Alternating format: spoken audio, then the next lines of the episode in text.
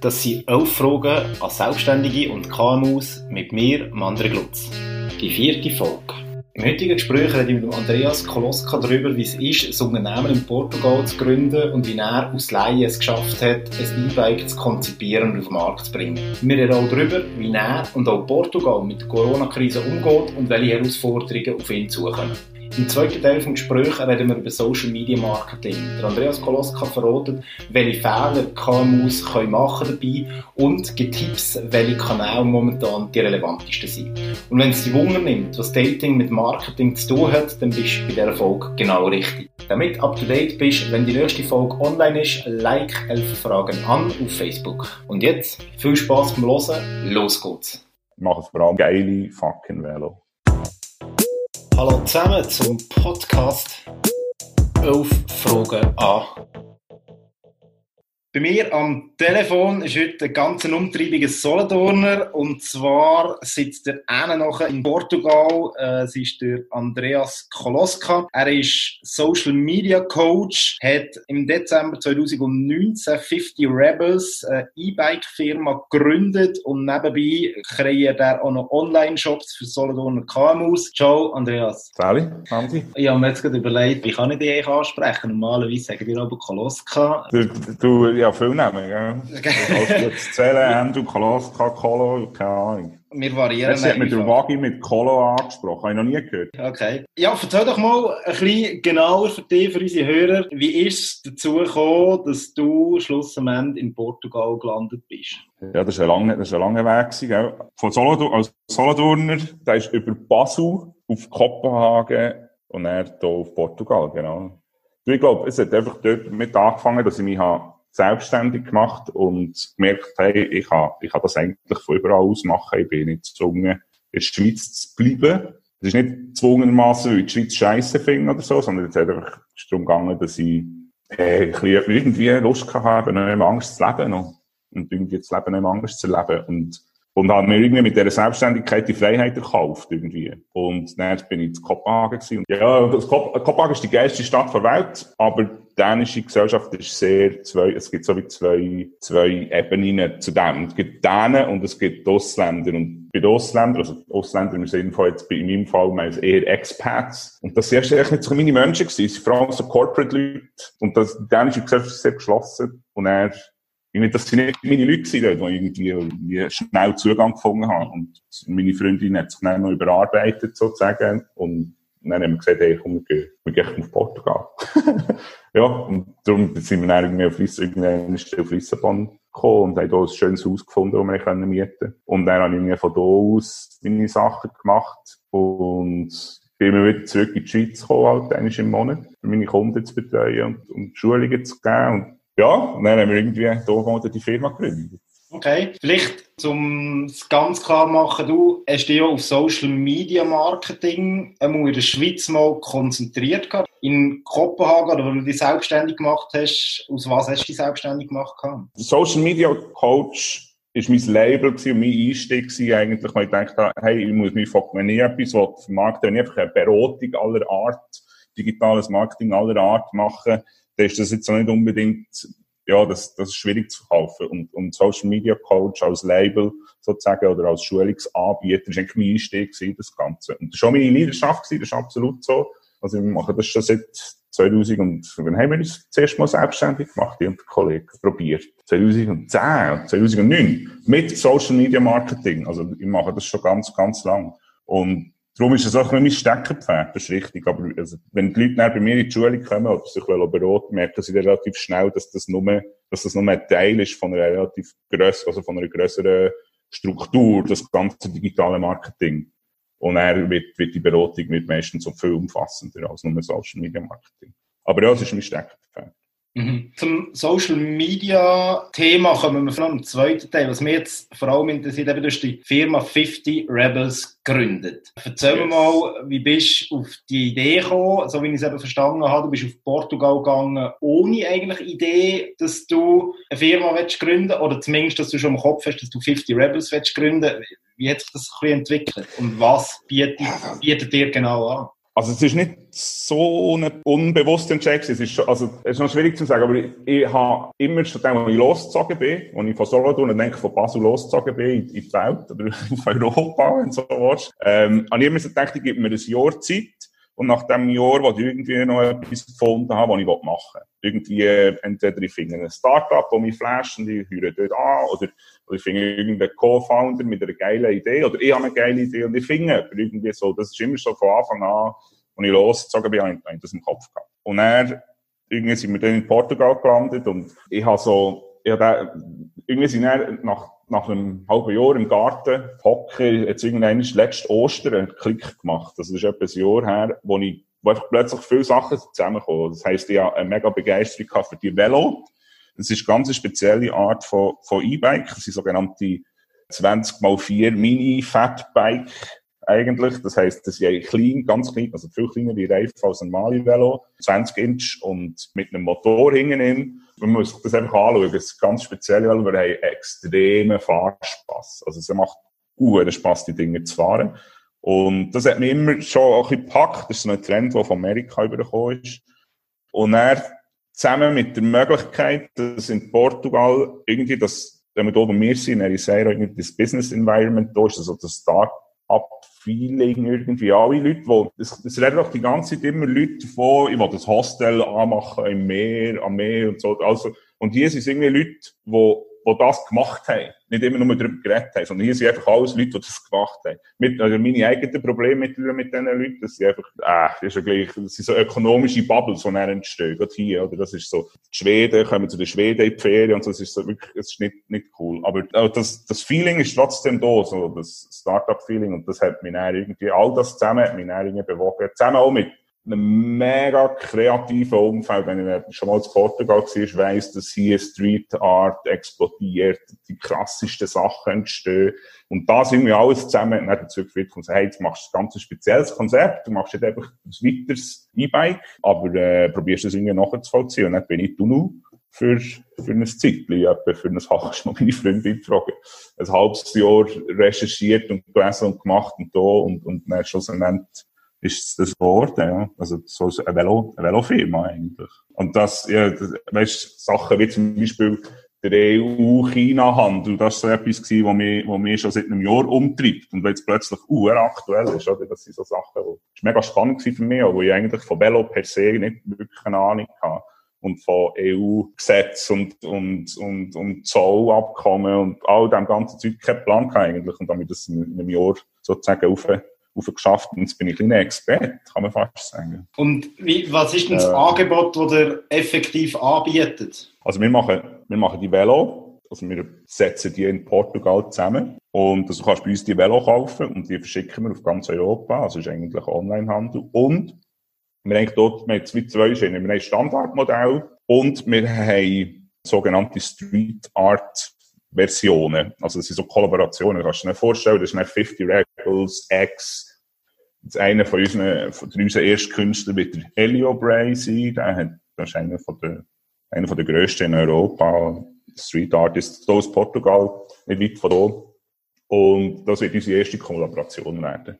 Aber ja, wir kommen vielleicht auch noch drauf, da ist im Moment ein einiges so ein bisschen rausgeschoben worden halt. Aber, ja genau, wir machen vor allem geile fucking Velo sage ich nicht einfach nur so, sondern ich bin nicht wirklich ein Velofahrer, aber wenn mir ein Velo umhaut, dann ist geil. Du weißt, was ich meine. Es mhm. ist so ein bisschen, jeder, der auf dem Velo hockt und nachher eine runde Fahrt und zurückkommt, hat ein mega Smile auf dem Gesicht. Okay, mega spannend finde ich eben, du bist aus kompletten Laien dort rein. Also, wenn ich es richtig verstanden habe, Velofahren ist jetzt weder äh, dein grosses Steckenpferd gewesen, dann hast du vorher ja. grosse Berührungen gehabt mit, der, äh, genau. mit dem Business und ein Velo entwickelt hast auch noch nie. Wie, wie geht dir genau vor, dass du die Velos entwickelt? Also, bist du einfach mal hergekommen und hast ein Velo aufzeichnen gehabt? Oder wie bist du in diese Branche reingekommen, bis du schlussendlich ein fertiges Produkt hast? Genau. Es ist ein bisschen komplexer. Also, mein Steckenpferd ist ein Marketing und es ist nach wie vor auch unsere, unser, unser Haupt, unser, unser Haupt, äh, wie soll ich sagen, unser USP. Also dort sind wir am stärksten drin. Das, das ist unsere Kernkompetenz. Und dann geht es vor allem darum, die richtigen Leute ins Boot zu holen. Oder? Also es hat so angefangen, du gewusst die Velos und eigentlich die ursprünglich kaufen und hier ausleisen. Und dann habe ich mich mit, dem, mit, mit der Produktion auseinandergesetzt und ich gemerkt, hey, wenn ich so viel Velo würde, würde kaufen kann ich die nicht eigentlich selber produzieren? Ist das nicht günstiger? Und so hat das irgendwie angefangen. Und dann fährst du halt da mit Produzenten und dann fährst du auf Offerte einholen. Wenn du auf Offerte einholen musst du dich plötzlich mit den Teilen auseinandersetzen und so weiter. Dann merkst du, okay, irgendwie wäre das noch spannend. Dann schreibt man Assembly Factories eigentlich angeschrieben. Hier in Portugal. Es gibt etwas, das heißt hier Bike Valley. Ähm, das ist so eine Vereinigung von Veloproduzenten. Und Portugal macht, ich glaube, ist Nummer drei in Europa an Veloproduzenten. Nicht an Veloländern, aber hier werden viel Velo produziert. Also es gibt so ein Cluster, wie man dem so sagt. Und die habe ich angeschrieben und gesagt, hey, ich würde eigentlich, ich würde gerne so ein Velo machen. Die wenigsten haben natürlich zurückgeschrieben. Das hat auch mit der portugiesischen Businesskultur zu tun, habe ich gemerkt. Also, wie antwortet man prinzipiell mal nicht auf E-Mails. Und ich habe dann irgendwann aber Leute gefunden, die wo ich ja zusammengehockt, wo wir auch ein bisschen an der Hand genommen haben, oder? Die gesagt haben, hey, schau, schau auf das, schau auf das, schau auf das. Und wir haben jetzt hier einen guten Produzenten gefunden im Norden von Portugal, wo ich, wo ich viel rauffahre und mit dem Meetings mache. Der will mit zwar immer mir etwas verkaufen, was für ihn besser ist, aber haben wir uns nicht ins Boxhorn jagen und haben dann einen Rahmen gefunden, wo, wo uns gepasst hat. Und da habe ich auch ein bisschen Social Media genutzt, also wir haben verschiedene Rahmenproduzenten gehabt und die das dann auch gepostet und die Leute gefragt, welchen Rahmen findet ihr geiler? Also die Leute, die mir auf Instagram folgen, wissen von diesem Projekt schon seit einem Jahr, weil ich halt immer so ein bisschen etwas habe und gefragt, hey, was, was meint ihr? Und dann haben wir uns für einen Rahmen entschieden. Genau. Und der ist aber, äh, ja, der kommt eben aus China. Und, ja, da kommen wir vielleicht noch drauf. Da haben wir jetzt Corona, wir haben auch schon seit im Januar jetzt eine Corona-Krise, wenn du so willst. Mhm. Aber ja, wir haben den, den Produzenten gefunden und dann fängt es an, dann, dann insgesamt 20 Leute jetzt involviert in das Ganze hier. Mhm. Und das, ich probiere alles in Portugal zu sourcen. Also, so viel es irgendwie geht. All die Leute, die für das arbeiten, ist auch unser grösster Vorteil. Ist eigentlich alle Zulieferer oder, oder, oder Marketingmaterial, eigentlich alles probieren wir hier zu machen. Es führt halt auch dazu, dass wir sehr, sehr tiefe Kosten haben und darum auch unsere Konkurrenz, was den Preis angeht, können unterschreiten eigentlich ist der Kostenfaktor der einzige Grund gewesen, wieso du gefunden hast, du willst so viel wie möglich von Wertschöpfung in Portugal selber machen? Nein, gar nicht. Also das ist erst nachher gekommen. Also, ich mir, also, ja, das ist so, das ist so ein bisschen idealistisch. Es gibt, in Portugal gibt es etwas, das heißt Madonna-Komplex. Das ist, weil Madonna hier äh, zu Lissabon gehockt ist und, und ähm, unbedingt hat das falle ich ein bisschen aus, aber sie hat, sie hat äh, das Musikvideo machen und dann irgendwie ein Ross irgendwo in einen Park holen für das. Und er hat, hat die Behörde gesagt, nein, das geht nicht. Und er sagt so, ich, komme hier zu euch und helfe euch und so und mache Lissabon auf der Weltkarte bekannt. Ich darf doch jetzt das Rost reinnehmen oder irgendwie so. Und dann hat, hat, hat die Behörde gesagt, nein, sicher nicht. Und ganz Portugal hat sich darüber aufgeregt, weil die so eine, so eine Art, weißt, karikative Einstellung gehabt hat. Ich helfe euch armen Bauern hier. Und ich habe das am Anfang im Fall auch gehabt. Also, ich habe mich einerseits zu aufgeregt über, über die ökonomischen Bubbles, wie ich schon gesagt habe, wo vor allem hier in Ericeira rum sind, Schweden, wo mit ihrem Kapital kommen, Restaurants aufmachen und alles Mögliche und wie ähm, die bestehenden Portugiesen komplett an Land drängen. Oder? Es wird wirklich so eine, sie treiben Preise auf, Gentrifizierung ist ein riesiges Thema, überall, aber, und dann gibt es so ökonomische Bubbles und die haben gesagt, ey, ich will einfach genau das, was ich nicht machen. Und ich will irgendwie so viel Wertschöpfung hier behalten, halt auch aus dem Ding, das Einzige, was dem Land etwas bringt, mit der Einstellung, dass das Land ein Problem hat, oder? Etwas bringt, ist Export und ich muss so viel Wertschöpfung hier können generieren, wie ich will. Aus dem aus ist das entstanden. Mittlerweile finde ich meine Einstellung diesbezüglich eigentlich idiotisch, weil, weil mit dem Land gar nicht so viel falsch ist. Also, mhm. es geht Portugiesen eigentlich gut. Das habe ich irgendwie auch jetzt erst in den letzten halben Jahren realisiert. Also, ich bin dem auch nicht gefällt in dieser Einstellung. Aber gleichzeitig hat sich dann auch herauskristallisiert, dass das wirklich ein krasser Kostenvorteil ist für uns. Gerade in der Produktion von Marketingmaterialien und dann beim Zusammensetzen von Velos und so. Das hat sich dann wie erst nachher gegeben. Die Ursprungsmotivation ist eben aus dieser Prämisse gekommen, so viel Wertschöpfung in Portugal zu generieren, wie es geht. Mhm. Velofahren, so wie ich das mitbekomme, das erlebt momentan so einen kleinen Boom. Gleich ja. kann man aber vorstellen, dass die Branche auch schon relativ gesättigt ist teilweise. Wie hast du das so also wahrgenommen? Die, ich, bin nicht, ich bin nicht voll ohne Ahnung in das hineingefallen. Also ich habe schon viel mit der Sportartikelbranche zu tun gehabt, schon seit Jahren. Also ich bin, bin dort sehr viel tätig und ich bin auch letztes Jahr zum Beispiel am Velokongress und habe Vorträge gehalten über Marketing und Fachhandel etc. Und ich kenne relativ viele Leute in diesem Business, also das ist mir nicht komplett Fan. Und darum habe ich auch gewusst, dass, dass E-Bikes als solches die Rettung für den Velomarkt sind. Also, das merkt man, dass, du kannst, du kannst Statistiken anschauen. Man erwartet irgendwie eine Verfünffachung vom Markt bis 2025, glaube ich. Also, E-Bikes sind die Rettung für Velos. Mhm. Für, für den Velomarkt. Und, und da erwartet man nach wie vor, und, und das, die Kurve, es ist wie eine Kurve, halt jetzt nicht eine Viruskurve, sondern eine Wachstumskurve. Und die geht steil ins Fach.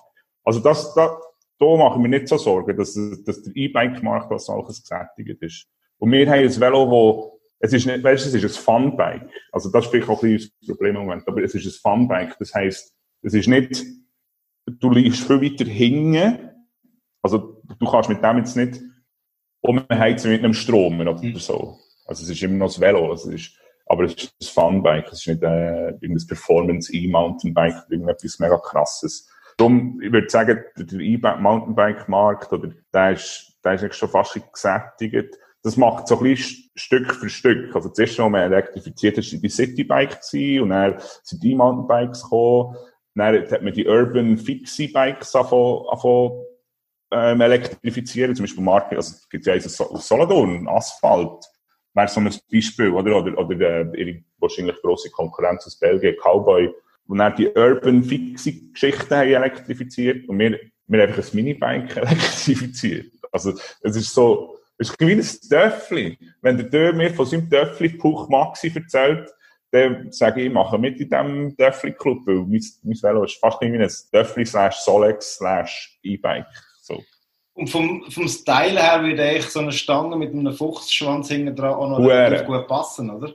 Huere, ja. Äh, vielleicht so ein, ein Cross-Selling-Produkt, das noch ins Sortiment reinnehmen Voll, voll ein Fuchsschwanz. Einfach ein veganer Fuchsschwanz. genau. Müsste, müsste vielleicht schon sein.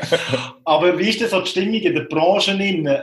Auf das hat mir eigentlich die Frage vorher hingezielt. Sorry, ja. Neue Produzenten werden die, sagen wir mal, mit offenen Armen empfangen? Oder ist es mehr so eine kleine Branche, wo, wo man einander nicht gönnt und ein Markteintritt von einer neuen Marke mehr sehr argwöhnisch betrachtet wird? Hey, es ist für mich mega schwierig zu beurteilen, weil ich sozusagen so als externer Newcomer eigentlich überhaupt keine Berührungen habe. Ja, ich kenne Leute, die zum Teil mich überrascht haben mit nicht gönnen. Also, wo ich dachte, hey, weißt, ich kann doch die einfach fragen und die helfen mir. Wo ich gemeint, das sind Kollegen vielleicht nicht, aber Bekannte, wo man denkt, jetzt echt noch gut. Die plötzlich zutun haben, wo du merkst, fuck, man, was ist denn mit dir los? Oder was läuft?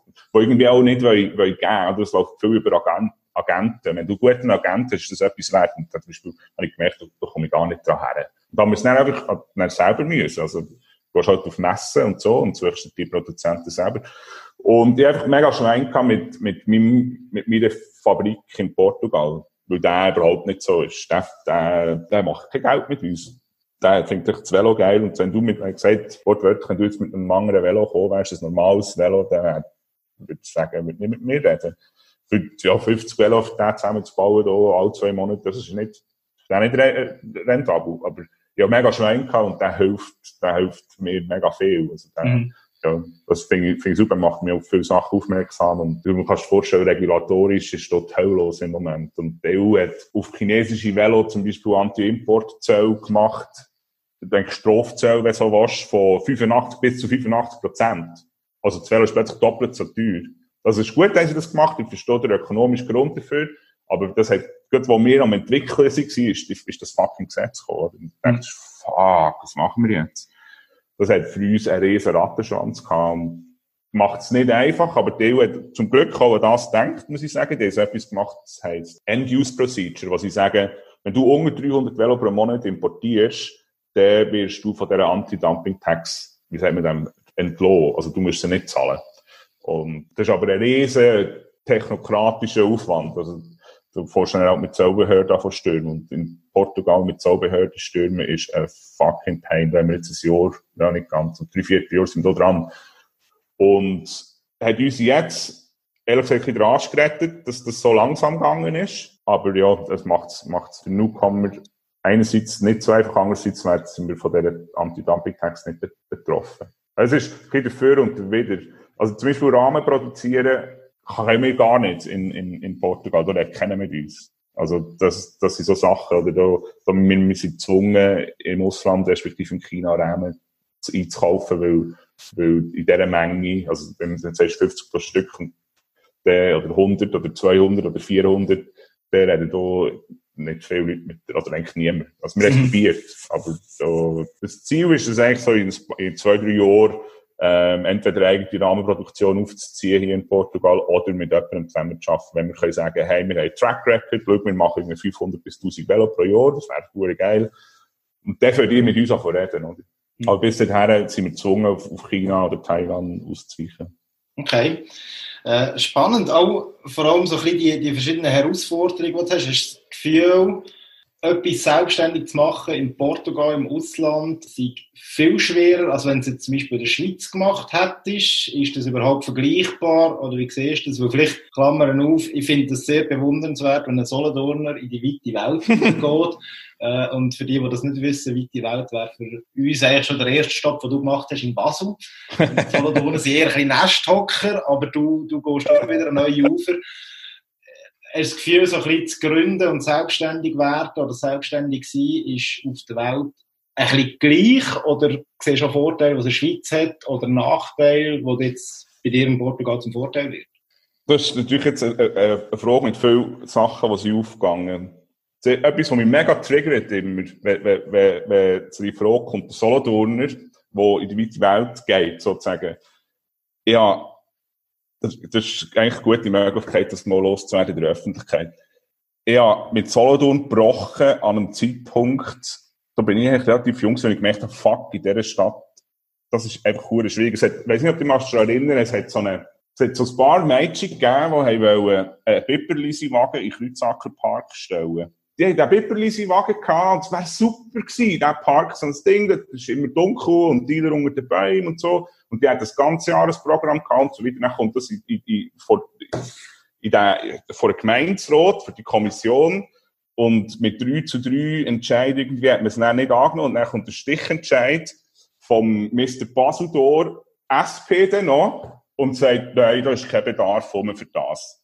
Und wenn da Bedarf wäre, würde ich sehr gerne auch noch von der Basildor-Genossenschaft etwas machen. Dann ich zum ersten Mal, da bin ich glaube 18 gemerkt, oder 17, hey, was läuft da? Man, da hat irgendjemand einen mega Drive und, und, und Bock auf etwas und dann wird es abgeschossen. Und die hat alles schon gemacht mit so fadenscheinigen Begründungen. Und, ja, und wenn du nachher nicht in der Gasbar hockst und, und, und, und, und die richtigen Leute kennst, oder so dann Brache Konsorten, der ist mir, also, ist ja gleich.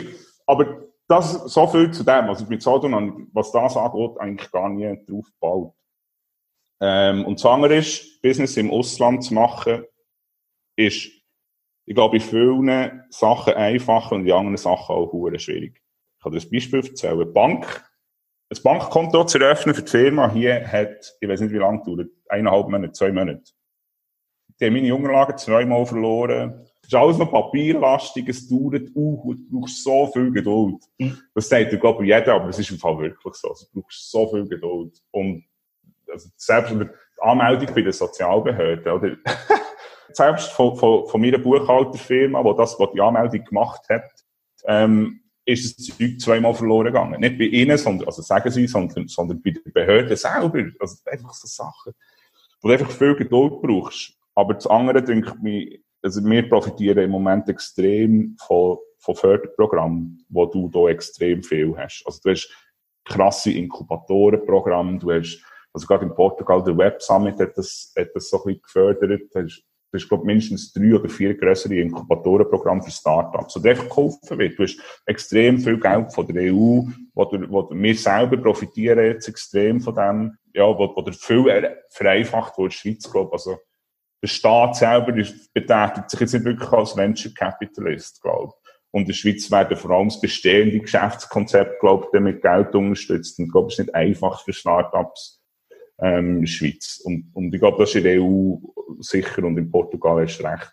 viel einfacher. Und man wird auch wirklich mit offenen Armen willkommen geheißen. Mhm. So. Mhm. Weißt du, also, es ist wirklich, also das ist etwas, finde ich, finde ich etwas super cooles. Darum, es, es ist nicht einfacher, hier ein Unternehmen zu gründen im Sinne von Behördengängen, aber ich glaube, es ist einfacher von, von, von, von der Infrastruktur her. Es kommt natürlich immer darauf an, was für ein Business ist, gell? das ist klar. Aber für, für die meisten Businesses, wenn es gerade um IT und so Geschichten geht, ja, ist es nicht umsonst, dass, dass, dass ganz viele grosse Firmen im Moment auf Portugal kommen. Also hat auch mit den Kosten zu tun natürlich. Du hast bei Entwicklung von, von den Bikes äh, noch erwähnt gegeben, dass du die Zusammenarbeit mit Künstlern anstoßen. Ja. Wie, wie, wie kommst du zu diesen Kontakt? Und vor allem auch im Street Art verstehe ich Graffiti-Künstler. Ja. Wie, wie du der Graffiti-Künstler das Bike designen? Tut einfach die Farbe entscheiden oder kann er auch entscheiden, wie, wie, wie der Rahmen aussieht, wie breit das Räder sollten werden? Das war ein mega langer Lernprozess für uns alle, weil wir das am Anfang auch nicht gewusst wir haben gewusst, okay, das, jetzt, das wollen wir machen und jetzt müssen wir halt herausfinden, zusammen mit, mit den Künstlern, wie man das kann machen kann. Und das Klasse ist, er hat es nicht gedacht. Also ich habe mir so die Künstler rausgeschrieben, die ich unbedingt anfragen Und dann, äh, dann dachte ich, ich kann jetzt nicht bei den grossen einsteigen, von jetzt mal ein bisschen an. Und dann bin ich losgegangen und fuck, komm, jetzt schreibst du jetzt einfach dem, der zu oberst oben Liste hast und schaust mal, was passiert. Elio Bray, Sensor, wirklich krasser Typ. Und dann schreibe ich dem einfach auf Instagram. Gell? Hey, das ist unser Projekt. Und, und dann hat er gesagt, ja, ja klar. Und ich bin im Garten umgekumpelt von Freude. Ich dachte, ich spinne, Mann. Und ja, dann, dann hat sich das aber im Fall extrem schnell umgesprochen. Und wir haben noch nicht mal, wir haben noch nicht mal das Design gehabt, haben schon, haben schon die ersten anderen Riesenkünstler uns über, über verschiedene Kontakte angehauen, ob wir, ob, ob, sie würde auch gerne. Also weißt du, das, das, das hat mich, das, der Zugang zu diesen Leuten ist, ist, hat sich als unproblematisch herausgestellt, sagen wir es mal so. Die haben alle einen Bock drauf. Ja, wer will nicht das eigenes Velo? Ja. Aber nachher, und dann ist aber, ja, für uns ist, also was wir machen, ist, wir haben einen Sitzproduzent, das ist unser grösster, unser grösster Pain gewesen, ist eigentlich der Sitzproduzent. Da haben wir, ja, du, du hast die Kontakte am Anfang nicht und dann ein paar Mal ein bisschen reingelenkt. Mit Leuten, die gesagt haben, ja, alles kein Problem, das machen wir. Und dann geht es drei Wochen, vier Wochen später, ist immer noch nichts. Und dann irgendwann ist nach zwei Monaten stellt sich raus, nein, sie können es nicht machen. Also zum Beispiel draufdrucken. Jetzt, wenn ich Textilexperte gewesen wäre, hätte ich wahrscheinlich gewusst, dass das nicht geht. Das ist halt so ein bisschen Lehrgeld zum Beispiel dort, wo man halt zahlt. Und jetzt haben wir aber einen Sitzproduzent, einen super Sitzproduzent gefunden, auch im Norden, wo uns schon Samples gemacht hat und also, wo jetzt ein Künstler, ähm, eigentlich, eigentlich mehr zweidimensionale Patterns kann machen. Aber weißt, es ist schon so, die meisten von diesen Leuten sind Graffiti-Künstler und du kannst das Graffiti nicht so drauf, dass es serienmässig irgendwie auf ein Velo drauf tun. Aber was, die sind halt noch viel, viel mehr. Also, es sind unglaublich kreative Leute, was die für Sachen machen. Und von dem her ist es mehr, ich will nicht das, das Graffiti-Velo haben, sondern ich will von dieser Person etwas haben, wo, wo sie sozusagen sich ein bisschen austoben Und mit den Möglichkeiten, die wir haben, Folie auf den Akku, eben Sitz besticken und, und, und mit verschiedenen Materialien aus, ausstatten. Wir können da eigentlich fast alles machen mittlerweile. Ja, genau. Oder eben Speichen, rote Speichen, weiße Felgen, blaues Velo mit eben äh, foliertem Akku, ähm, besticktem Sitz, Ledergriffe. Also, also du hast ganz viele Möglichkeiten, wie du das kannst individualisieren mhm. aber, aber das meiste ist natürlich schon, es sind Standardteile bis auf den Sitz und auf den Akku, wo wir uns können, ein austoben so. mhm. ja. mhm. Vielleicht noch zu deiner Selbstständigkeit grundsätzlich, was begeistert dich am meisten daran, dass du dein eigener Chef bist und deine eigene Firma hast? das ist so blöd. Das, das, da, da gibt es 100 Antworten drauf von Leuten, nicht? Freiheit, Selbstbestimmtheit, etc. Und das stimmt aber alles. Aber das weisst du gar nicht, wenn du es nicht machst. Also du, das hörst du immer, ja, man, ist sein eigener Chef und man kann sich selber bestimmen und muss aber der, man schafft die ganze Zeit, man merkt es aber nicht und so. Das, das, das, das, das hörst du die ganze Zeit von ja. Aber du checkst es nicht, wenn du es nicht machst. Und es ist aber so. Weißt du, was ich meine? Es, es ist wirklich, es ist, es es ist mega krass, seine eigenen Entscheidungen zu treffen, aber halt auch in, in vielen, zum Beispiel die Corona-Scheiße, oder? Ich, ich, es bin einfach ich, wo, die, wo, wo, wo hier jetzt muss Informationen sammeln, nicht einfach zulassen im Radio und denkt, du, was passiert nicht, sondern jede Information, die ich bekomme im Moment, muss ich irgendetwas damit machen und mir überlegen, beeinflusst jetzt das mein Businessmodell? Beeinflusst das irgendetwas? Und jetzt könntest es gibt halt Leute, die das gemacht sind und mit dem können umgehen und sagen, fuck it, hey, es bin ich hure geil eigentlich, ich kann das entscheiden. Oder ich kann so voll in die Wange reinfahren. Und andere Leute können das halt nicht. Also ich habe das bei Business for You zum Beispiel, wo ich auch lange gearbeitet habe, äh, mit der Agentur krass gemerkt, wo so einen eigenen Geist hat. Ich glaube, das ist dort auch ein bisschen gescheibt worden. Wenn du selber willst und, und Gas gibst, hast du dort, hast du dort alles können machen und wenn da aber unbedingt jemand braucht, der genau sagt, was, was muss und wo auch das Korsett braucht von, von Aufgaben und das muss ich machen und dort muss ich her, der, der ist es, ist es schwierig, aber ist, das sind andere Sachen, nicht Agenturen vielleicht die, die besten Arbeitgeber, sondern auch anderes Zeug.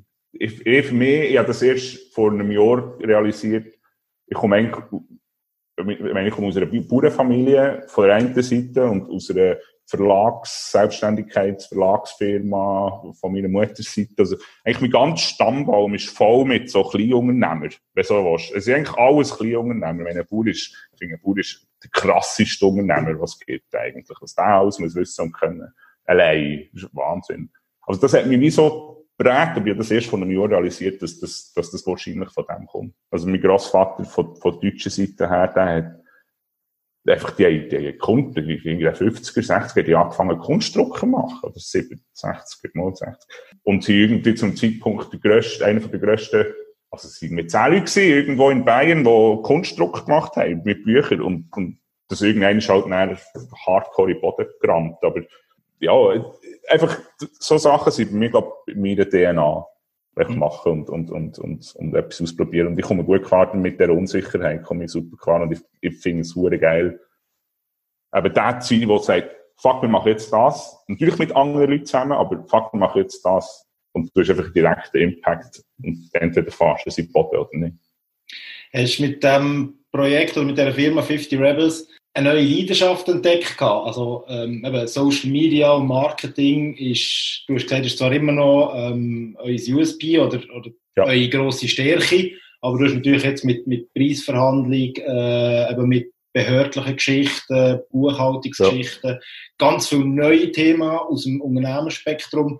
Hast ja. du dort neue Begeisterung noch gefunden für andere Themen? Ja, nein, lustigerweise also schon, es hat mich hure geflasht, das Ganze mega geflasht, eben die irgendwie Logistikgeschichten reinzudenken. Weißt, was kostet ein Container?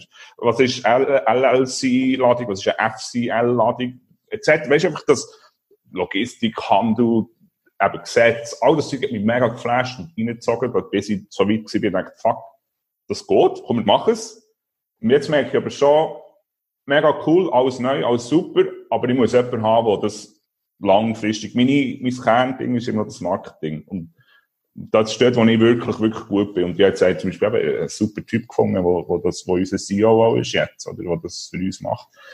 Aber ich kann mit ihm jetzt auf Augenhöhe diskutieren. Das ist mir das Wichtigste gewesen. Mhm. Ja. Aber eine neue Leidenschaft ist, ja, nein, Marketing ist nach wie vor noch meine Leidenschaft. Okay. Kommen wir zum ersten Lied, das du mitgebracht hast. Äh, für die, die es noch nicht wissen, wir haben eine Playlist, elf Fragen an, ist momentan auf äh, Spotify zu finden. Den Link sehen wir sicher auch auf Facebook. Du hast das Lied Sushi von der Nanny mitgebracht, wo du vorher aus Triana von Portugal bezeichnet hast. Wie bist du auf ja, die genau. gestoßen? Hey, also ich finde, das eben wieder, für Eingangs ist ein Vorgespräch schon mal gesagt, wenn man irgendwie in Portugal mit dem Auto über die Landschaft fährt und zum hundertsten Mal irgendeinen Reggaeton-Song lässt, irgendwann kommt es einem klein, also kann man sich nicht wehren. und, und das ist einer, die finde, die Frau hat uh, für die, ich glaube, 17, 18, hat uh, viel Style. Schaut das Video an von der, mega viel Style und ich finde den Song irgendwie geil und catchy. Und er ist von Portugal, das ist ein bisschen etwas Portugal da aufs Auto bringen. Support your local, hä? Ja, genau. Du hast es vorhin angesprochen ähm, und wir werden auch mit dir kurz über das dürfen müssen reden und zwar die ganze Corona-Krise, wo die ganze Welt momentan so ein bisschen in Atem haltet und ja. auch viele Produktionen stoppt. Erzähl mal, wie ist es, wie läuft die Börse in Portugal grundsätzlich und was hat es für einen Einfluss gehabt auf dein Geschäft momentan und an was für Herausforderungen bist du dran? Ja, wir haben, also wir haben, ja, wir haben eigentlich schon seit dem Januar Coronavirus sozusagen im Business. Also heisst, wir haben mega, wie jetzt eingangs irgendwo, habe ich es schon mal gesagt, wir haben mega Schrein gehabt, dass die Importbewilligung von der EU so lange dauert. Wir hatten eigentlich, ich eigentlich am 24. Januar in China sein, um das Material zu verschiffen. Also Qualitätskontrolle machen, schauen, dass das Zeug in Container kommt und dann, und dann ähm, aufs Schiff geht. Und wir haben die Importbewilligung immer noch nicht gehabt. Und haben es dann für nach chinesisches Neujahr müssen rausschieben und dieses Chinesen nicht mehr heimkommen nach dem chinesischen, oder arbeiten nach dem chinesischen Neujahr, oder? Und, also darum, äh, uns hat es einfach auch viel Liquidität, weil wir hatten einfach, wir hatten unser ganzes Geld eigentlich da drinnen gebunden gehabt. Sogar noch mehr, als wir uns hätten können leisten, einfach, weil Pre-Sales gut sind gelaufen. Wir haben dann gedacht, okay, wir können mehr Velos bestellen, weil wir verkaufen in der Zeit, was Zeug auf dem Wasser ist, Teile von denen. Und das hätten wir jetzt natürlich nicht. Und also, das hat uns, das hat uns das ist abgenommen, wahrscheinlich. Oder wahrscheinlich, äh, ist schwierig zu sagen. Aber durch das, dass die Corona-Krise kam, also irgendwie haben wir noch Schwein gehabt. Und die werden auch eben in China festgesteckt und alles. Zum, zum Glück die Importbewilligung lang gedauert. Aber generell dünkt es mir so ein bisschen, aus jeder Krise kommt etwas Gutes, bla, bla, bla. Aber für mich ist es ein bisschen so. also wir bekommen frisches Kapital von der EU zum Beispiel günstig über weiß nicht, für uns hat es im Moment relativ viel Gutes auch, die ganze Krise. Aber mit, um das generell zu behalten, mit, mit denkt, also es werden gewisse Trends jetzt einfach angezündet, mit Ölübergüssen angezündet. Online-Handel zum Beispiel, oder? Der Schweizer Handel kann mega froh sein, dass Le Shop und, und Go at Home überhaupt nicht ready gewesen für so etwas und jetzt gar nicht die Nachfrage können bedienen. Das heisst, Leute sagen, aufs Land zu den Bauern gehen, Gemüse kaufen und das ist gut für viel. Weil einfach, weil, weil sie, weil sie neue Be Kundenbeziehungen können, können aufbauen. Also, eben, es, es hat auch wirklich Chancen. Zum Beispiel Wagi, oder? Ich glaube, der wird, klar ist es im Moment hart, aber ich glaube, der wird auch gestärkt aus dieser Krise rauskommen, weil plötzlich ganz viele Leute Kochiladen wieder auf dem Schirm haben, was sie vielleicht vorher noch nicht hatten. Und einfach so, ich glaube, es ermöglicht die Leute auch wieder neue Sachen zu finden, wo sie vorher vielleicht nicht Zeit für hatten. Aber mhm. das ist der Schwäche von, von Gold, Migro etc. geschuldet. Also, mhm. stell dir vor, die hätten können aufskalieren oder stell dir vor, Le Shop und Gold hat auch können skalieren, dann wäre das ganz anders gekommen. Aber in fairerweise muss man sagen, nicht mal Amazon in Amerika können skalieren. Also, darum, mhm. ja. Hast du noch etwas bereits umgesetzt für dein Geschäft, wo, wo nach der Krise wirst beibehalten, wo vielleicht nicht gemacht hättest oder zumindest nicht in dem Tempo hättest gemacht, wie es jetzt hast müssen machen? Hey, in unserem Fall, jetzt im Fall weniger, wir haben es eh mega lean aufgebaut, das Ganze. Also, das heisst, wir haben, unser COO ist remote, der hockt im Norden. Also, so, so Sachen, oder, das ist so, so viel anders hätten wir jetzt gar nicht gemacht, weil wir sind eh schon hauptsächlich ein Online-Business. Und darum, ja, kann ich, kann ich da nicht mal sagen, irgendwie, dass, dass, uns das, dass wir jetzt gross etwas anderes machen, weil wir von Anfang an eigentlich so aufgestellt waren in einer Art und Weise, wo, wo eben der Trend schon war, eigentlich, wo wir mhm. jetzt da sind. Mhm. Remote arbeiten, all das Ganze. Mit Freelancer, Upwork und so weiter. Aber uns, was, was uns ein bisschen schaffen macht, ist halt der Tourismus, weil wir haben relativ viele Kunden aus dem Tourismus in Portugal und die bestellen sie halt jetzt alle weg. Weil, ja, wird nicht passieren, oder? Die nächsten paar Monate. Hm. Aber das führt für uns dazu, dass wir, wir haben jetzt gewisse, eben, wie sagen wir auf Deutsch, Stimulierungsprogramm von der EU, wo uns viele Sachen finanziert, dass wir können internationalisieren, zum Beispiel, also mehr noch auf Französisch, Spanisch, Deutsch-Schweizer Markt. So.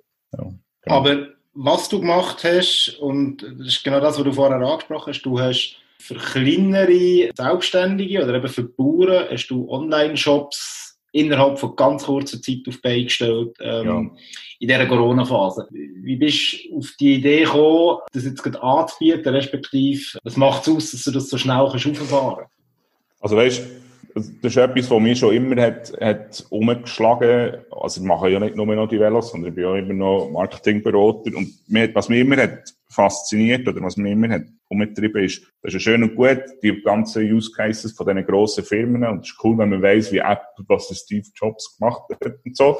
Aber es bringt einfach niemand anderen, eine kleinere Firma bringt das nicht. Und ich habe mich immer schon mit diesen Sachen auseinandergesetzt, so wie kann jemand, der keine Zeit hat und kein Geld hat, oder wenig Zeit hat, wenig Geld hat, etwas so viel machen, wie es geht. Und ich habe mich darum schon seit drei, vier Jahren mit so Baukästen, Webseiten-Baukästen und Social Media Marketing auseinandergesetzt und, und es gibt einfach extrem gute Tools, die es einem wirklich sehr einfach machen, ähm, so Webshops aufzufahren. Und wenn wir nicht bei dir gekocht haben, gesagt, wir sind in der Lage, hier eigentlich innerhalb von zwei Tagen das, das aufzusetzen. Warum, warum nicht? Wenn es jetzt hier ein Lädchen hat, wo einfach jemand keinen Plan hat, dann machen wir das für euch. Oder? Jetzt, es geht jetzt nicht darum, jemand, der die Investition eh tätigen kann, irgendwie dem das zu vereinfachen, sondern vor allem einfach kleine Firmen, die irgendwie das Gefühl haben, komm, wir machen einen Online-Shop, das einfach so schnell wie möglich aufzufahren. Mhm. Und das, das haben wir gerne gemacht. Das ist, ich glaube, das Problem ist ein bisschen mehr, äh, die Arbeit, das unterschätzen viel, ist, ist zum Beispiel Produktfotos zu machen und, und, und, und die Artikel reinzuladen. Und wir, wir können die Schulen, das reinzutun, aber du musst halt die Fotos und die Artikel selber erfassen. Wir, wir wissen nicht, was du verkaufst. Wir können die Fotos noch nicht machen. Aber ja, jetzt zum Beispiel gerade um, auf, zum, auf Business for You zurückzukommen, ich habe das heute gesehen, kleine Werbung, aber für, glaub, für zweieinhalbtausend Stutz machen die jetzt, äh, ganze Online-Shops mit Fotos und allem so viel okay. Ich weiß nicht, ob das, aber genau. Okay. Gut, zum nachher endlich mal auf, auf die Social Media Geschichte grundsätzlich zu kommen. Ein Lied, das du mitgebracht hast, ist Füchse und zwar von den absoluten Beginner wo ich finde, das passt sehr gut dazu, weil ich glaube, viele KMUs, insbesondere wenn wir von ganz kleinen, lokal produzierenden und lokal verkaufenden KMUs reden, äh, sind absolute Beginner im Onlinehandel. Hast du zu diesem Lied auch noch spezielle Geschichte? Oder, ähm, eine gute Brücke, die du da gebaut hast. Nein, ja, ähm, Füchse finde ich, find ich äh, einfach, das ist, das ist meine Jugend. Ich, weiss nicht, das, ich finde, das, das ist mein Herzenssong. Darum habe ich den da rein wollen. Aber ich glaube, für jeden, um diese Brücke aufzunehmen, jeder, jeder Unternehmer muss, muss im Moment ein kleiner Fuchs sein. Das ist wirklich mhm. so. Also, du musst effektiv schauen, wo ist der Hühnerstall noch offen. Mhm. Und dort schaust du irgendwie, dass du dort reinkommst. Und, und, und vielleicht schaust, dass du den Schlüssel vom Bauer versteckst, dass der den Hühnerstall nicht ganz zu machen. Einfach so ein bisschen Möglichkeiten suchst. Ja, das ist schon so. Dann kommen wir von deinem Herzenslied zu deinem Herzensthema um noch die dritte Brücke zu schlagen. äh, cool, Was hat uns vorbereitet? Äh, Social Media Marketing. Das ist, ich glaube, insbesondere auch für viele Leute, die, die so ein bisschen im Analogen auch unterwegs sind, ist das so ein bisschen ein Schimpfwort. Das ist, ähm, viele Yuppies nennen das gern, äh, Social ja. Media Experten, Social Media Marketing. Ähm, ja. Aber trotzdem, es ist enorm wichtig für ein Business. Es kann enorm wichtig werden für ein Business. Und jetzt, so wie es aussieht, gibt es halt schon endlich, oder je nachdem, von welcher Sichtweise man es anschaut, gibt es den grossen Sprung, dass das wirklich richtig könnte in Fahrt kommen. Dass nicht eben nur die grossen Player können Online-Business ja. machen, sondern dass die Kleinen auch machen können. Was denkst du, was ist so der grösste Fehler, wo ein kleines KMU machen kann, wenn es auf Online-Marketing setzen? Der grösste Fehler? Jesus. Also vielleicht mal, mal, der grösste Fehler aus meiner Sicht, und da werden mir jetzt vielleicht ein paar Leute köpfen, aber der grösste Fehler ist, zu einer Agentur zu gehen und 50.000 Stutz für eine Webseite auszugeben, weil sie das Gefühl das müssen sie. Ich glaube, das ist der grösste Fehler. Es gibt viele Sachen, wo, wo die Leute irgendwie, ja, ist nicht nötig. Also du kannst, du kannst relativ schnell Zeugs rausfahren, rauffahren und, und die Sachen, was, was, wo Facebook erfunden hat, wo Google erfunden hat, Google AdWords, Facebook Ads Manager, das ist eigentlich eine Demokratisierung aus meiner Sicht immer schon gewesen für, ein für, für den Handel und für, für, für das kleine Geschäft. Es ermöglicht dir mit deinem Budget Werbung zu treiben und nicht irgendwie, wo man früher hat, eine PR-Agentur braucht oder, oder für hure viel Geld Zeitungsinserat und Plakatkampagne gemacht, kann ich jetzt für 50 Stutz oder für 100 Stutz genau in dieser Zielgruppe, genau in, in dieser Postleitzahl, wo ich will, Werbung machen und Kunden akquirieren. Darum es ist immer schon da gewesen, das Potenzial, aber vielleicht jetzt durch, durch die Beführung vom Onlinehandel oder von, von der ganzen Social Media Geschichte äh, kann ich die kleinen Geschäfte nur dran, dran halten, unbedingt sich mit dem auseinanderzusetzen. Mhm. Es ist, vor allem jetzt in der Krise, es wird jetzt günstiger, es ist mittlerweile fast ein bisschen teuer geworden, aber die Preise, also Facebook rechnet im Moment mit minus 30 Prozent, glaube ich, minus 25 Prozent Umsatzrückgang. Das heisst, die Werbung wird jetzt wieder günstiger. Also wenn du das Kapital hast oder du sogar kannst aufnehmen mit diesen No-Krediten oder so, dann kannst du jetzt günstig Reichweite schaffen eigentlich. Mhm. Mhm. Ich muss noch schnell sagen, im Zentrum steht der Ads Manager. Also, das ist wirklich wichtig. dass man für Social Media Marketing zahlt. Weil mhm. man, sagt, man unterscheidet zwischen organisch und zahlter Reichweite. Das, was der Magi, Magi macht zum Beispiel, der postet Videos und das ist organisch. Das ist super. Aber das ist nicht zielgerichtet. Das ist mehr Preaching to the, to the Choir, oder? Wer den Magi schon kennt oder so. Die, viele von denen sehen das dann immer wieder, was auch nicht schlecht ist. Aber mit, mit zahlter Werbung kannst, kannst du halt wirklich sagen, hey, genau die Leute, die das Interesse haben, an dem Ort wohnen zu dieser Zeit, die sollen das jetzt sehen. Mhm. Vielleicht für die Hörer, die den Wagi nicht kennen, er ist äh, meines Wissens der Inhaber vom Kochiladen in Solothurn. Äh, der Laden mit dem, glaube ich, innovativsten Schaufenster. Ähm, genau. Wenn du sagst, wir sollen nicht zu einer Agentur gehen, wie sollen wir es denn sonst machen? Nein, man kann noch einmal, es ist nicht so, dass man nicht zu einer Agentur soll gehen, gar nicht. Es geht nur darum, für viele Agenturen, also ist immer noch ein die Frage, reden wir von einem Unternehmen, das 100.000 Marketingbudget oder 50.000 Marketingbudget hat, oder von einem, von einem kleinen Unternehmen, das 5.000 Marketingbudget hat. Das Einzige, was ich auch sagen ist, baut, also ganz, ganz viele Agenturen sind einfach noch so drauf, dass sie halt die Webseiten von Grund auf bauen. Und das ist nicht für viele Unternehmen nicht nötig. Und das ist hure teuer. Die Agenturen zocken die nicht ab. Die sind die extrem kleine Marge. Also das ist, ist ein hartes Business. Wir machen nicht den Reibach. Aber es ist für viele Leute nicht nötig, für 50.000 Stutz eine Webseite zu bauen. So wollte ich sagen. Mhm, mh. Aber ähm, für, wenn, wenn du jetzt Zeit hast, setzt die, dass die Information ist im Internet, die ist dort aus. Man kann sich innerhalb von, von ja, braucht auch schon eins, zwei, drei Tage, bis man das hat. Aber dann ist man, kann man, wenn man den Ads Manager kann bedienen, dann kann man effektiv im ganzen Social Media Universum, wo relevant ist, also von TikTok über Instagram zu Facebook zu Messenger, kannst du Werbung platzieren. Also mhm. es lohnt sich auch. Mhm. Vielleicht äh, für die, die, sich gar nicht auskennen mit Social Media Marketing, kannst du das in ein paar Worten oder ein paar Sätze beschreiben, was das eigentlich genau bedeutet? Ähm, viele kennen vielleicht nur Facebook oder Instagram, erstaunlicherweise, und da würde ich vielleicht gerne nachher noch ein Minute mit dir darüber reden, kennt fast niemand TikTok.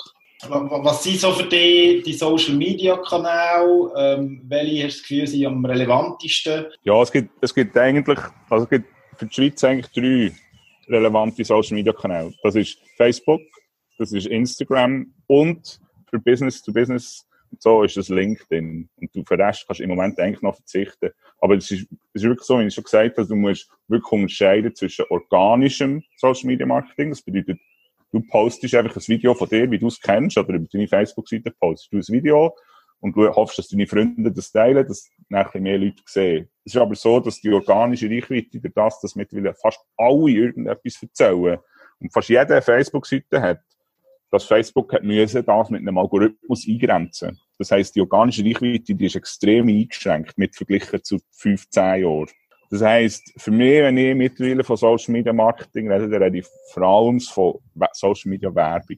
Und das bedeutet, Werbung zu schalten auf Facebook und Instagram. Und das wiederum bedeutet eigentlich Traffic, also Leute, die ein Video sehen von dir oder ein Bild sehen von dir mit einem Text drunter, dort draufklicken und dann auf deine Webseite gehen und sich etwas lesen und, und das Angebot anschauen, also das Angebot lesen. Mhm. Also konkret ist, ja, es sind Videos und eine Message rauszudrücken zu den Leuten, die du das Gefühl hast, sie interessieren sich für das. Jetzt sagen wir viel, Content ist King. Also Inhalt yeah. ist, ist das Wichtigste. Vielleicht auch ein zu dem zum Verständnis. Also, die Werbung muss man nicht zwingend nur nutzen für Produkte gerade direkt genau. anzupreisen, sondern man kann auch Videos machen, die einfach für die äh, potenzielle Zielgruppe relevant können sein, sodass sie aufmerksam werden auf dieses Business. Es gibt ein Konzept, oder das heißt Customer Journey. Und das ist, das ist ein Konzept, das ist eigentlich für viele Leute ist das Eye-Opening.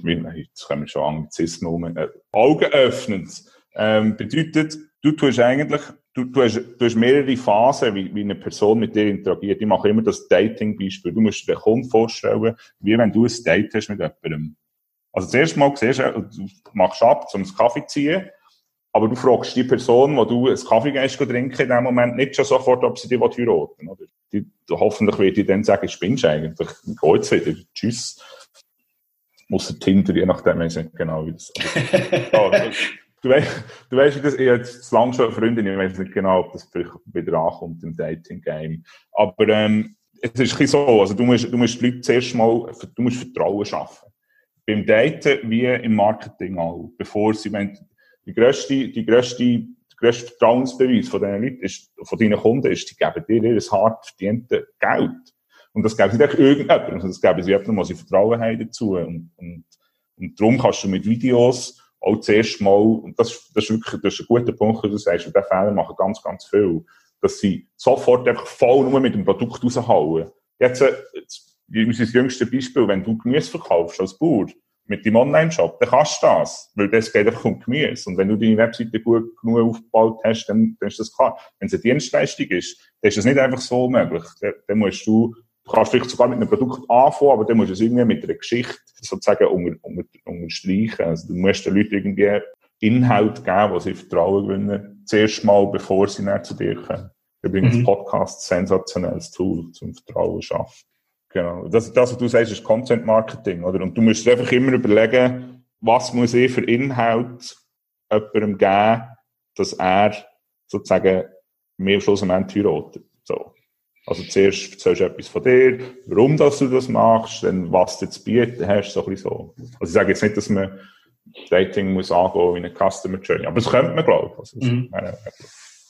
Vielleicht zum mit Analogie zu bleiben vom Dating. Es gibt solche, wenn wir jetzt im Club sind beispielsweise, wo, wo ihr ein Date noch suchen, wo nahezu zu jeder Frau oder zu jedem Typ herlaufen und mal ihren Content herwerfen, der erste Lockvogel. Ja. Und dann gibt es solche, die ihre Energie nicht können oder nicht wollen auf alle verteilen und du willst eigentlich die richtige ansprechen. Oder ich sage mal maximal fünf ansprechen und die eine sollte dann wenigstens mal zum Kaffee vorbeikommen.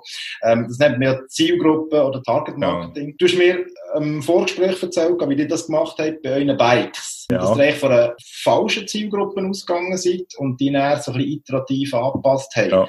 Ähm, wie genau. findet man seine Zielgruppe? Wie weiss man, wer will die ansprechen? Also das Krasse an dieser ganzen digitalen Marketing-Geschichte ist, du hast sofort innerhalb von zwei, drei Stunden ein Feedback.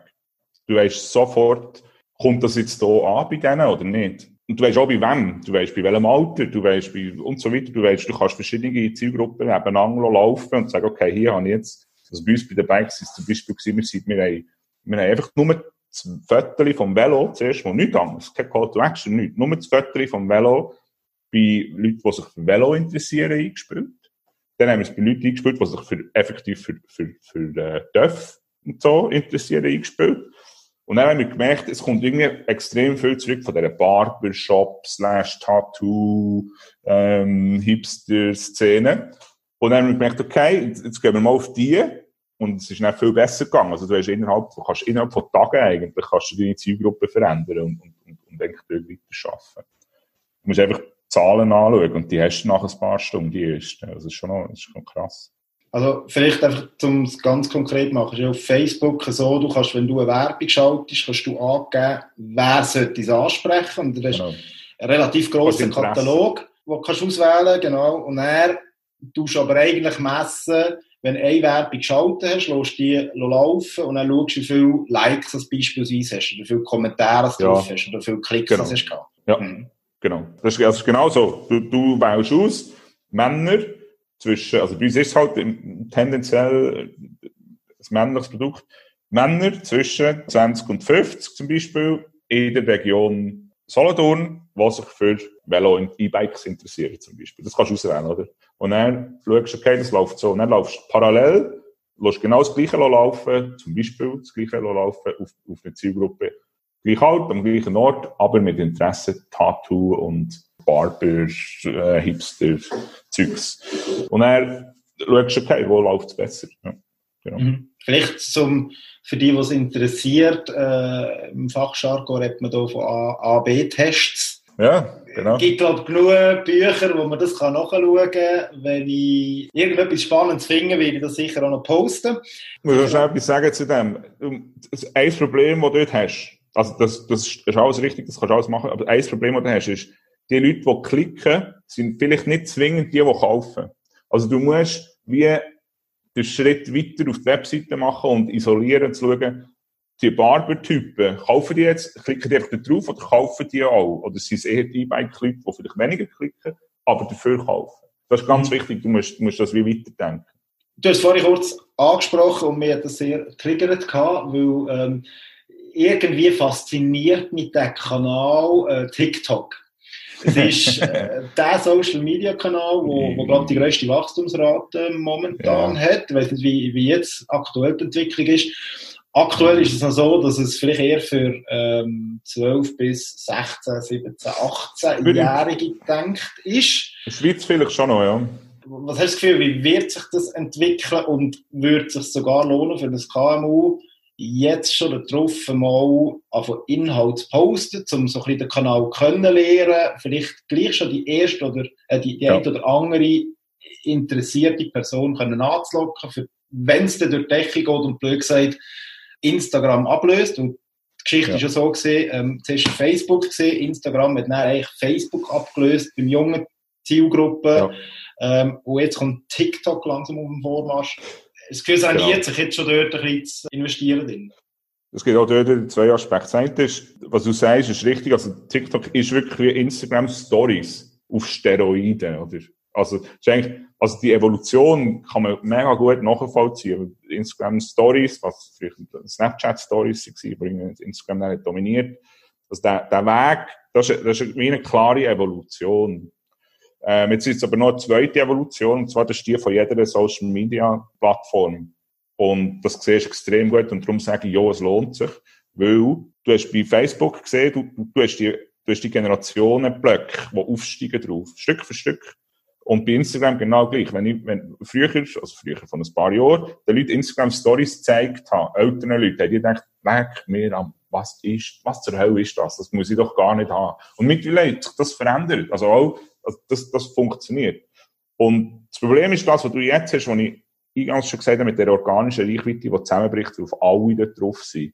Oder wenn, du vor zehn Jahren auf Facebook gesetzt hast, hättest du jetzt eine Lesepage. Wenn du jetzt auf Facebook setzt, ist es extrem mühsam, überhaupt irgendetwas aufzubauen da drauf. Und bei Instagram, und das liegt dran, weil die Leute kommen frisch auf eine Plattform und dann suchen sie nach Inhalt. Dann wollen sie noch Zeugs abonnieren. Irgendwann haben wir alles abonniert und wollen nicht mehr Neues weil der Feed voll ist. Und bei TikTok ist das genau gleich. Es war bei Instagram genau so gewesen. Dort habe ich das zum ersten Mal halt gemerkt und das ganz bewusst auch ausgenutzt. Du weißt, jetzt musst du dort investieren. Und bei TikTok ist es ähnlich. Du müsstest eigentlich jetzt dort drauf drücken. Jetzt ist bist vielleicht fast noch ein bisschen früh. Aber jetzt kommst du noch an Leute extrem schnell. Da gibt Leute, die mit vier Videos eine halbe Million Follower haben.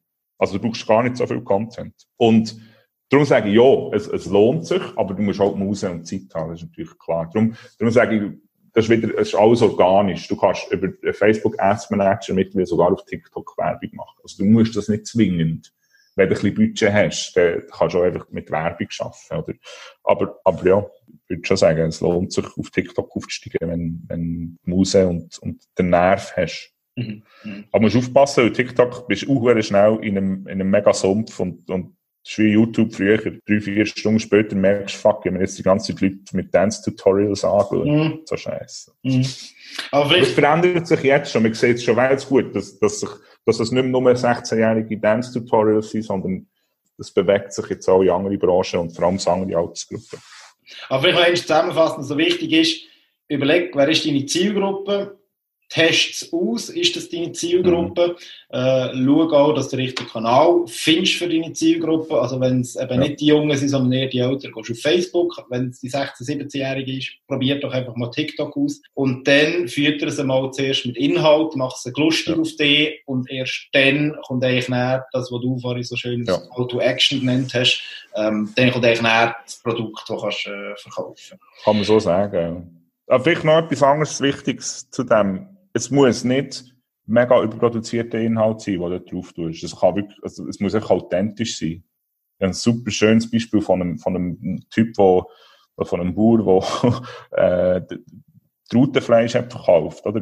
Der, der hat einfach müssen authentisch, das hat einfach der Trautenbauer müssen sein. Und der lenkt das. Es muss nicht irgendwie ein mega überproduziertes Marketing-Video sein, sondern es muss einfach authentisch sein. Und das geht manchmal schon sehr, sehr schnell. Wenn das äh, in, in einem Skigeschäft der knörlig Typ ist, der hinter den besten Service, Skiservice der Welt macht, der muss nicht durchgeputzt sein. Aber wenn der einen geilen Skiservice macht und der authentisch rüberkommt, dann lenkt das. Es mhm. muss nicht überproduziert sein. Das ist, noch, das ist aber noch wichtig. Bestes Beispiel ist Betonfabrik. Äh, ja, genau. In Wädenswil oder in, in Au. Genau. Äh, Genau, genau. Dann kommen wir zum dritten Lied, das du noch mitgebracht hast. Und zwar wieder ein Lied, das ich gar nicht kenne. Ich kenne nur den Künstler. Der Künstler heißt Usimon und das Lied heißt Champion Sound. Yeah. Bevor wir das anhören, oder bevor die Hörer das auch anhören, in der Playlist, wo ich den Link garantiert auf Facebook wieder posten, was ist das für ein Lied, was ist das für ein Künstler? das ist der Usimon, der, der, der ist bei mir schon zehn Jahre in meinem Social Media Feed. Das ist so eine, ich gehe, gehe Videos von dem, der ist wirklich hure lustig. Das ist so kleine, so, so, weiss nicht, kennst du den Antoine, der Teddy Tecklebrand? Aber der macht das halt schon ganz, ganz lang und der hat vor allem einen Charakter und das ist der Usimon. Das ist ein Reggae-Künstler, der ist wirklich auch hure gut. Also, er macht geile, geile Songs und, und bringt auch Alben raus, aber nimmt sich, er geht das Video schauen, nimmt sich überhaupt nicht ernst, aber macht irgendwie trotzdem noch geile Sachen. Ich muss immer lachen, wenn, wenn der kommt. Okay. Wir kommen schon zu den letzten Fragen. Und zwar sind das noch vier Turbo-Fragen. Das heisst, ich stelle dir die Frage und du probierst mir so kurz und prägnant wie möglich zu antworten. Mhm. Was ist dein Lieblingsort in Solothurn? Das kann ein Platz sein, das kann ein Beit sein, das kann egal was sein. Der, der Bichsel hockt. Im Kreuz auch, auch im Kreuz oder im Weini sieht man immer wieder. Was hast du zuletzt gelesen, gehört, gesehen, wo dich mega fasziniert hat und wo du gerne oder hören möchtest näher bringen? Podcasts. Lasst ja. mich ganz, ganz viele Podcasts an in diesen Zeiten. Einer ist mir ganz wichtig, weil, äh, also kurz, äh, Coronavirus-Update heisst der. Ähm, das ist vom NDR mit, mit, mit dem, wie heißt der Typ? So ein Doktor, ähm, aber der, der Einzige, der wirklich auch etwas zu sagen hat. Und der bekommt jeden Tag raus, ohne Panik, ohne irgendetwas, einfach saubere Information. Er schont da nicht, tut nicht beschönigen, er sagt einfach, wie es ist. Und es ist nicht so Verschwörungstheoretik Quatsch, sondern es ist wirklich der Top-Berater für, für das und der kümmert sich um die ganze Coronavirus-Geschichte schon seit, seit mehr, mehreren Jahrzehnten. Darum das Coronavirus-Update vom NDR unbedingt lassen. Und der zweite wäre? Ah, dann ganz vergessen. Ähm, Servus, Grüezi, Hallo, finde ich. Nein, Group Chat. Group Chat von Amerika. Group Chat, super. Das ist, das sind so drei äh, Kalifornien-Typen, die haben alle so ein, also die haben alle eigene Unternehmen. Young and Reckless heisst es eigentlich, Modelabel. Und die bringen es dreimal pro Woche raus. Und die sind wirklich, also sie sind smart, aber auch lustig und, und bringen viele Sachen nach. Und gerade die Coronavirus-Geschichte habe ich dort schon vor, eben, was, was mich schon betroffen hat, im, im, im Januar schon zum ersten Mal gehört. Sie sind wirklich super und kommt dreimal in der Woche. Das ist ein geiler, geiler Podcast. Wer oder was hat dich zuletzt so richtig beeindruckt? Der BAG-Chef, nein, der, der äh, Koch. Und zur letzten Frage, welche Tipps hast du für KMUs und Selbstständige oder solche, die es gerne werden? Machen einfach. Dann kannst, findest du immer noch raus, ob, ob, ob das klappt oder nicht. Das findest du immer noch, aber mach einfach. Sehr gut. Wir wären am Schluss von den elf Fragen. Es sind natürlich auch wieder viel mehr geworden. Und eine kleine Zusatzfrage habe ich auch noch. Du bist, ich nehme an, immer noch bekennender FC Solothurn-Fan. Yes. Was hast du das Gefühl, wenn steigt der FC Solothurn zum nächsten Mal auf? Ernsthaft? wird auch jetzt wieder ein Zeitchen dauern, die, die, die, die Chance gehabt. Das ist der traurigste Leben, wahrscheinlich der zweittraurigste Moment von meinem Leben gewesen in Münzigen. Sie sind nicht aufgestiegen vor zwei Jahren. Jetzt wird es auch wieder klein gehen, bis wir die Chance wieder haben. Es war ein, bisschen ein trauriges Schlusswort, gewesen, aber wir Solothurner, sind uns ja gewöhnt, dass wir, dort, dass wir unsere Freude nicht unbedingt vom Fußball holen, oder zumindest nicht auf dem Platz vom Fußball. Äh, Definitiv. Andi, ich möchte mich recht herzlich bei dir bedanken. Ich wünsche dir... Darf ich dir noch etwas sagen? Ich, wollte schnell noch auf etwas aufmerksam machen. Und zwar ganz viele von diesen kleinen KMU haben ein Problem mit der Liquiditätsplanung. Und mein ehemaliger Mitbewohner von Basel ähm, hat vor zwei Monaten ein Tool übernommen und eigentlich ein Startup gegründet, das Tresio heisst, wo du die Liquiditätsplanung hure einfach kannst machen. Und das ist das einzige Tool, das Schweizer Tool, das das kann. Das habe ich noch vergessen. Sorry. Super, wir sind am Ende von unserem Gespräch. Ich wünsche dir wirklich in Portugal alles, alles Gute und äh, ich habe das Gefühl, dass mit den 50 Rebels das könnte noch eine größere Geschichte werden. Hoffentlich. Merci. Merci. Gute Zeit. Das sind elf Fragen an Andreas Koloska mit mir, Mandre Glutz. Auch in dieser Folge ist die Zeit wieder viel schnell vorbeigegangen. Vielleicht liegt es auch daran, dass ich einfach wieder mehr als meine elf vorbereiteten Fragen gestellt habe. Falls du weitere Informationen zu all diesen Unternehmen und Podcasts willst haben, die Andreas im Gespräch erwähnt hat, schau auf Facebook nach oder schau in den Beschreibungen, wo immer du den Podcast hörst.